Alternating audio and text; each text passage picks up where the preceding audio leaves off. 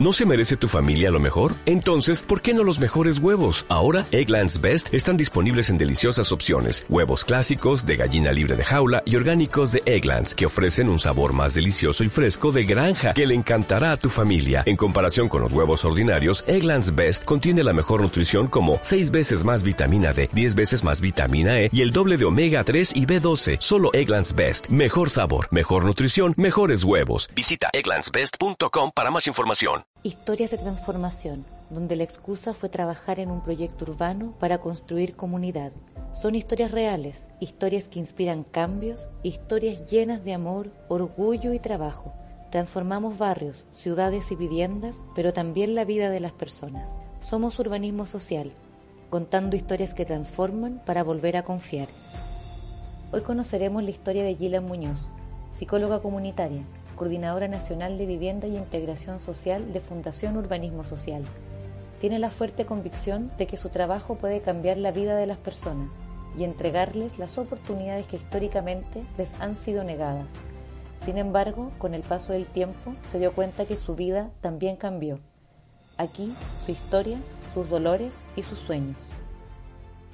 Antes de la fundación era bastante extremista eh, siempre supe que me gustaba la vida comunitaria, o sea, es algo también que fui desarrollando dentro de mis habilidades en la universidad. Pero también sabía que era difícil trabajar en lo que a uno le gusta, entonces entré a trabajar eh, a otro lugar y, me empecé a colapsar en el otro lugar porque me di cuenta efectivamente que me hacía mucho más sentido eh, trabajar desde la organización comunitaria, de trabajar con las personas de tú a tú eh, y de pronto, eh, una, una de, de mis amigas guías, por llamarlo de alguna forma, me envió la publicación de que estaban buscando a una persona en urbanismo social y me dijo que ella creía que cumplía con el perfil. Y mandé mi currículum y fue así como me enfrenté con urbanismo social. Fue difícil, fue difícil porque eh, primero llegué a un lugar que no conocía, a nadie, a Constitución. Un lugar full contaminado, con, con una forestal en medio de la ciudad, con mal olor también. Entonces yo dije, ya, no, no me importa, no me importa. Y luego me enfrenté eh, con que, claro, la organización comunitaria que tenía que trabajar estaba relacionada a vivienda, ¿cachai? A vivienda. Yo nunca en mi vida, yo decía claro, uno tiene como sus convicciones, ¿cachai? Y decís como, yo creo en esto y esto es lo que yo no voy a transar en la vida, pero a vivienda nunca. Para mí se me abrió un universo.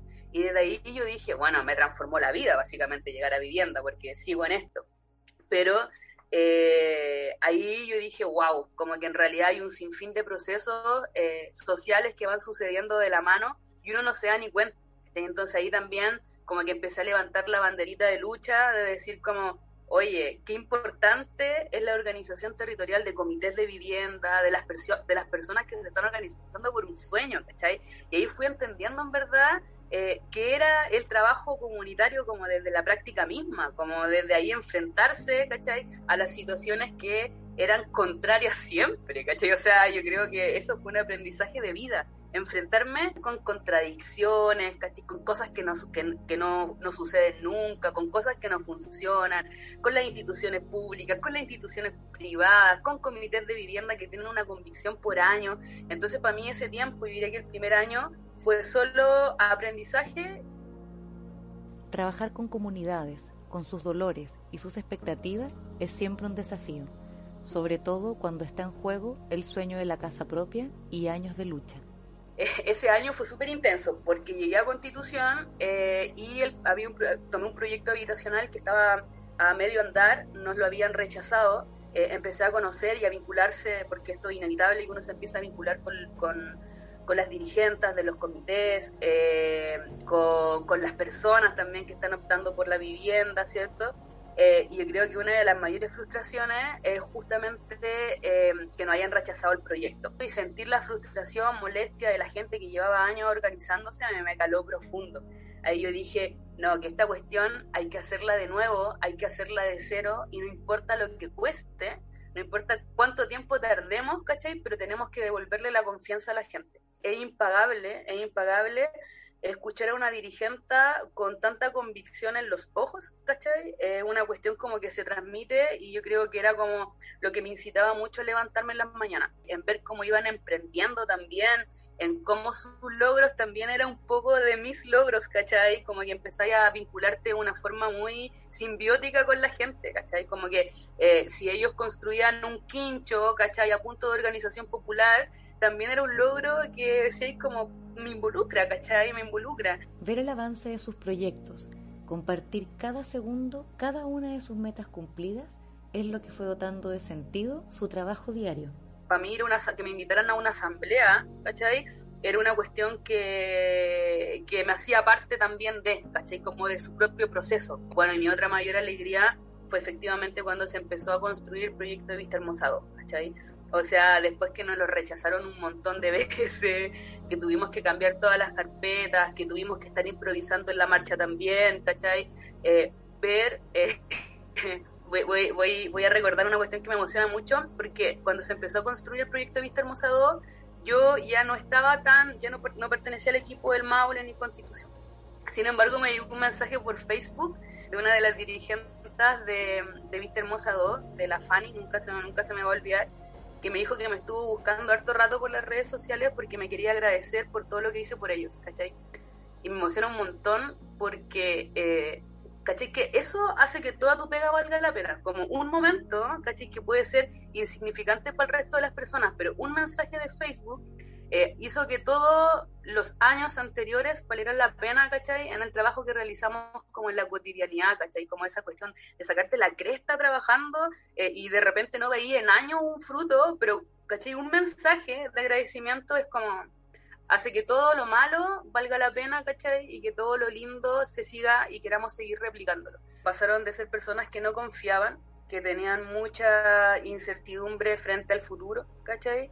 Eh, ahora están como viendo su sueño hacerse realidad. No es gracias a nosotros que ellos obtienen su vivienda, ¿cachai? Es gracias a ellos mismos y nosotros solamente articulamos y tratamos de poner eh, nuestra palabra, es como empeñar la palabra. Y yo encuentro que esa cuestión es súper potente, es como, es como relevar la importancia de lo que decís, o sea, más allá del contrato, más allá de lo que podéis firmar, si tú vas y te paráis en una asamblea y te juro que me acuerdo perfecto que un día fuimos con Rodrigo, que eran como las dos personas que estábamos llevando eh, la asamblea, y fue como que alguien nos preguntó así como, ya, pero eh, ustedes nos dicen que vamos a tener una vivienda, y nosotros le dijimos, sin tener huevo idea, ¿cachai? De si lo íbamos a lograr o no, ¿cachai? Me acuerdo mucho de ese momento, 130 personas, ¿cachai?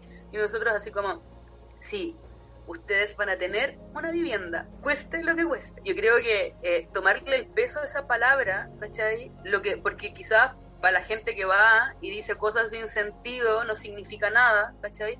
Pero cuando decís o cuando estáis trabajando por un sueño, tomarle el peso a lo que estáis diciendo, ¿cachai? Y cómo ellos lo reciben, es una cuestión fundamental, ¿cachai? Yo creo que marca un antes y un después. Ahora, hay muchas cosas por mejorar también, pero, pero creo también que, que ha sido una buena experiencia para ambos lados, ¿cachai? Y todavía, todavía mantenemos vínculos. O sea, eh, eh, eso, te habla también de una buena experiencia, como más allá de seguimos, si seguimos trabajando con, con, Vista Hermosa 2, en Vista Hermosa 1 seguimos contando con los mismos liderazgos, ¿cachai? Que son liderazgos que están súper consolidados en un barrio que está súper bonito también, ¿cachai? O sea, cuando hablamos, cuando hablamos de sostenibilidad física a través de la organización comunitaria y veía Vista Hermosa 2, decís como, bueno, resulta, ¿cachai? O sea, resulta, por algo también apostamos por eso. Creo que la convicción eh, como una cuestión que te nace como un fuego en la guata. Yo creo que va de la mano con que tú también has, vivido tanta injusticia, ¿cachai? Tanta, tanta injusticia como en tu vida, en mi vida personal, que tú decís como, no, ¿cachai? Si ahora, ahora puedo hacer algo, ¿cachai? Y cueste lo que cueste, para que toda esta gente no tenga o no viva las mismas injusticias, ¿cachai? Como que lo pongo a disposición. ¿cachai? Yo creo que desde ahí es como a mí me pasa mucho que cuando siento algo, ¿cachai? Es como un fuego en la guata. Me imagino que a todos nos ha pasado con convicciones grandes que tenemos. Es como que si te incendia algo adentro, ¿cachai? Por eso encuentro como súper lindo como esta idea de asociar el fuego con transformación, ¿cachai? Porque es como que, bueno, eh, se te enciende algo adentro y decís como, bueno, en verdad, no importa lo que cueste, no importa cuánto tiempo nos demoremos, pero vamos a hacer esto, ¿cachai? Pero esto tiene que ser un trabajo en conjunto también. Y creo que desde ahí surge, como que no, no, puedo, no puedo no ligar mi vida personal y mi historia de vida familiar también, ¿cachai? Asociada a un millón de injusticias eh, a lo que hago hoy día, ¿cachai? Como que va de la mano. Eh, yo creo que efectivamente trabajar con participación es de lo más difícil que uno puede hacer en la vida, ¿cachai? Como que a mí me pasa que es como, me dicen, oye, ¿y, y, eres? No, psicóloga, es psicóloga comunitaria, y es como, uh, bueno, es como elegir la parte difícil, ¿cachai? Del camino, pues. Eh, porque efectivamente tenéis que estar constantemente lidiando con el conflicto, pero con los conflictos en masa, ¿cachai? Eh, y los conflictos en masa se van potenciando porque son una bola de nieve, ¿cachai? Entonces yo creo que efectivamente esa es la parte que no es bonita, ¿cachai? Porque es una parte que tenéis que tener como herramientas muy claras, estrategias muy claras, ¿cachai? Como para poder también lidiar con ese conflicto. Eh, tus propias frustraciones, porque no solo lidiáis con el conflicto de las demás personas, sino que ese conflicto se transforma también en tu conflicto, ¿cachai? Y esa cuestión es súper, eh, es brigio lo encuentro. Eh, y eh, también tiene una parte linda, pues, ¿cachai? Que es la participación, y la participación es un ejercicio de la democracia, ¿cachai? O sea, si nosotros no hacemos esto, ¿quién? ¿Cachai? Si nosotros no, lidiamos con el conflicto, ¿quién va a lidiar con el conflicto? O sea, estamos en el proceso histórico que estamos gracias a un pueblo, a una comunidad, ¿cachai? Gracias a territorios que siguen participando, ¿cachai? Si eso no es democracia, te juro que no lo entiendo. Entonces, por eso para mí tiene como esta ambivalencia. Personalmente es difícil, ¿cachai? Si, nosotros, si no somos nosotros, ¿quién? Eh, pero también tiene la parte de que creo mucho en, en este ejercicio de la ciudadanía yo creo que el momento en que quise tirar la toalla, pero no lo, no lo hice porque en verdad también tengo una convicción que creo que es mucho más grande que cualquier otra cosa, como que también converso harto conmigo misma sobre, sobre eso, fue cuando, cuando se empezó a incendiar Santa Olga. Yo creo que ese fue como el momento más, más de, más aflicción para mí, ¿cachai?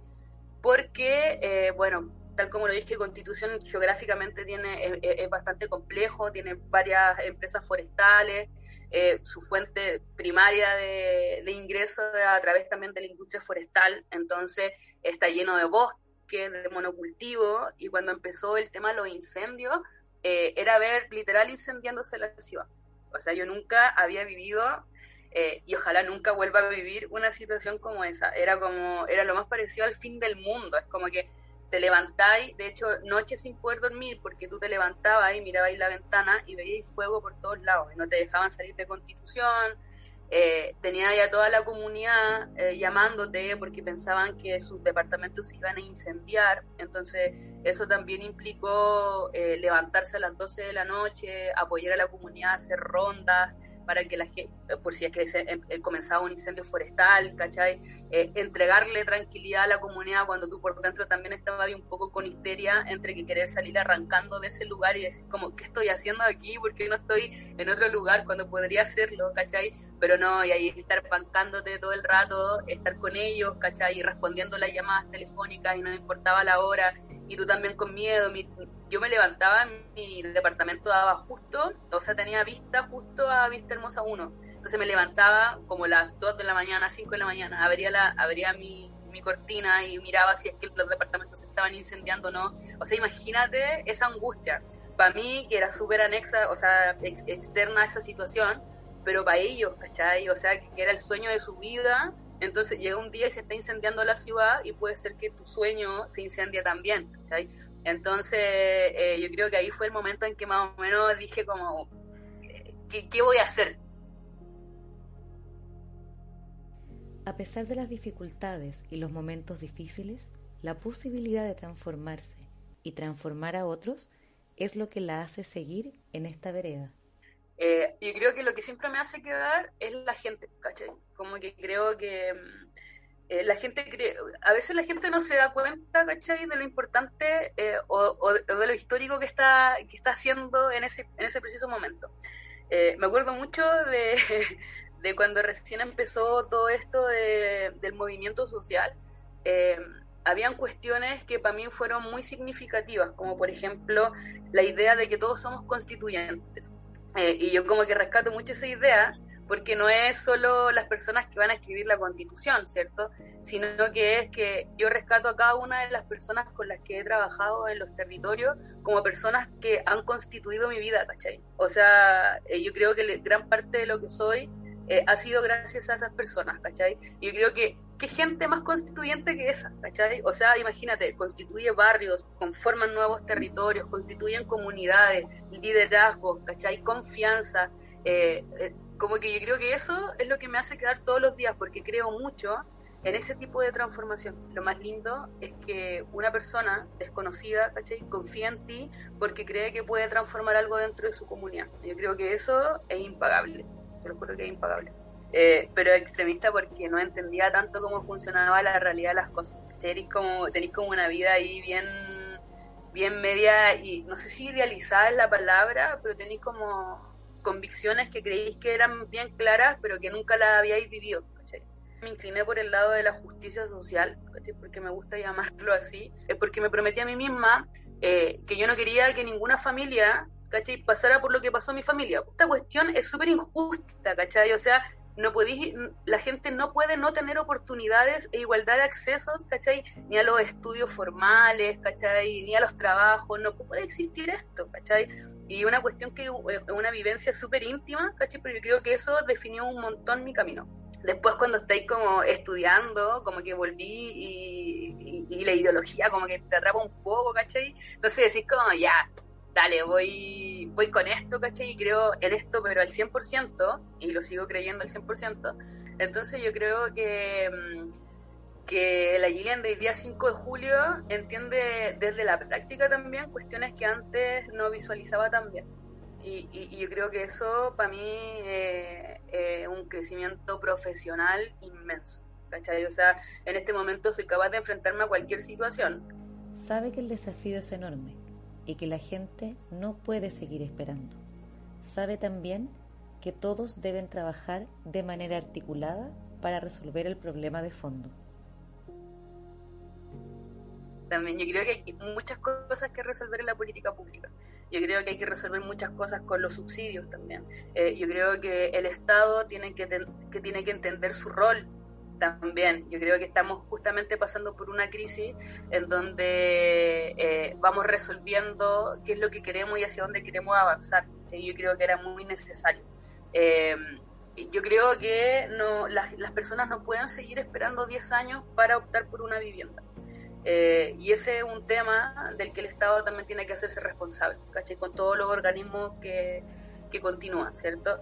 Eh, tenemos, que cambiar el, tenemos que cambiar el DS49, porque en realidad la gente no está queriendo construir proyectos de vivienda y si no construimos, construimos DS49 no vamos a disminuir el déficit habitacional, eh, porque los otros decretos no nos van a alcanzar, sí aportan, pero no nos alcanzan. Yo creo que la vivienda no tiene que entenderse como, como un derecho a la propiedad privada, yo creo que la vivienda tiene que entenderse como un derecho. También deberíamos pensar en el habitar digno, ¿cierto? Y ahí yo creo que está asociado y abarca un, un, poco más que la vivienda, no es cosa de entregar las llaves de la vivienda y decir como ya, bueno, aquí está, aquí tiene su propiedad privada, sino que se trata también de garantizar que lo que vamos a entregar sea una construcción de calidad, ¿cachai? Se trata de, de garantizar ciertos mínimos que no van asociados solamente a la vivienda, ¿cachai? Porque existen segregaciones, porque existen microsegregaciones, porque tenemos ciudades en extensión, ¿cachai? O sea, hay un sinfín de cuestiones, tenemos mini ciudades, ¿cachai? En donde no tienen buenos accesos, ¿cachai? Entonces yo creo que hay un sinfín de cuestiones que tenemos que empezar a, garantizar eh, y ahora estamos justamente en ese proceso de inflexión en donde tenemos la tremenda oportunidad al escribir la nueva constitución con ello también. Eh, por eso es importante también que desde organismos como Urbanismo Social, eh, lo que hacemos nosotros en vivienda, ¿cierto? Eh, y otras también organizaciones, tengamos una postura clara con respecto a lo que queremos, a lo que esperamos y también cómo incidir en este proceso tan importante e histórico.